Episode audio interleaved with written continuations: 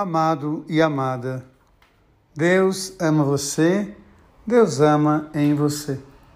Quando ouço hoje a palavra de Deus falando de Belém, a casa do pão, um lugar tão pequeno que às vezes geograficamente tão insignificante, mas esse lugar foi escolhido segundo a tradição cristã e pelas profecias de Miqueias para ali nascer o Salvador.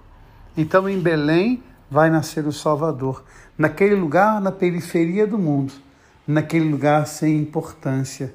Quando eu olho para esta palavra, ela me emociona, porque nós muitas vezes nos sentimos assim, tão impotentes, tão insignificantes, às vezes tão sem lugar no mundo, e Deus vem e usa de cada um de nós para espalhar o seu amor. Como que a nossa essência é espalhar o amor de Deus, ser canal desse amor porque Deus ama você, porque Deus ama em você. E pensando nisso, me vem à memória muito emocionada de um evento que aconteceu ontem.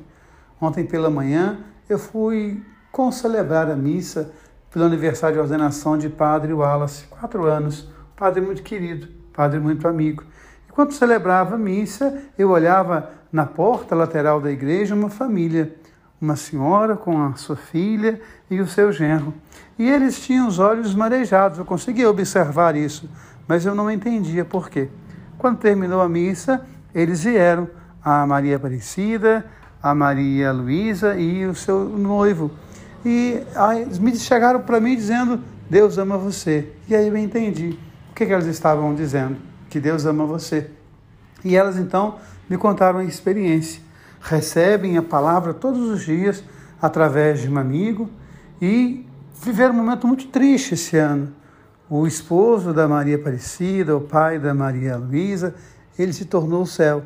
Ele foi vítima da Covid, passou mais de um mês internado e nesse tempo elas se alimentavam da palavra. Elas diziam isso para mim. Elas se assentavam à mesa para as duas fazerem oração, para as duas buscarem o amor de Deus. E eu confesso para vocês que as lágrimas me foram roubadas. Eu fiquei muito emocionado com isso. Como pode alguém que eu não conheço, ou até não conhecia, alguém que eu não sabia da dor e da angústia, de repente a palavra chega ao coração dessa pessoa e essa palavra vai trazer algum conforto, algum alento. E aí nós começamos a conversar, falaram do padre do Monsenhor Antônio Chânio, que é uma pessoa que eu amo, que eu admiro muito e que é o padrinho da Maria Luísa, e a conversa foi se estendendo e eu fiquei muito emocionado. Por fim, dei a elas um livro de presente, um livro que eu escrevi, que é o Rezando da Saudade.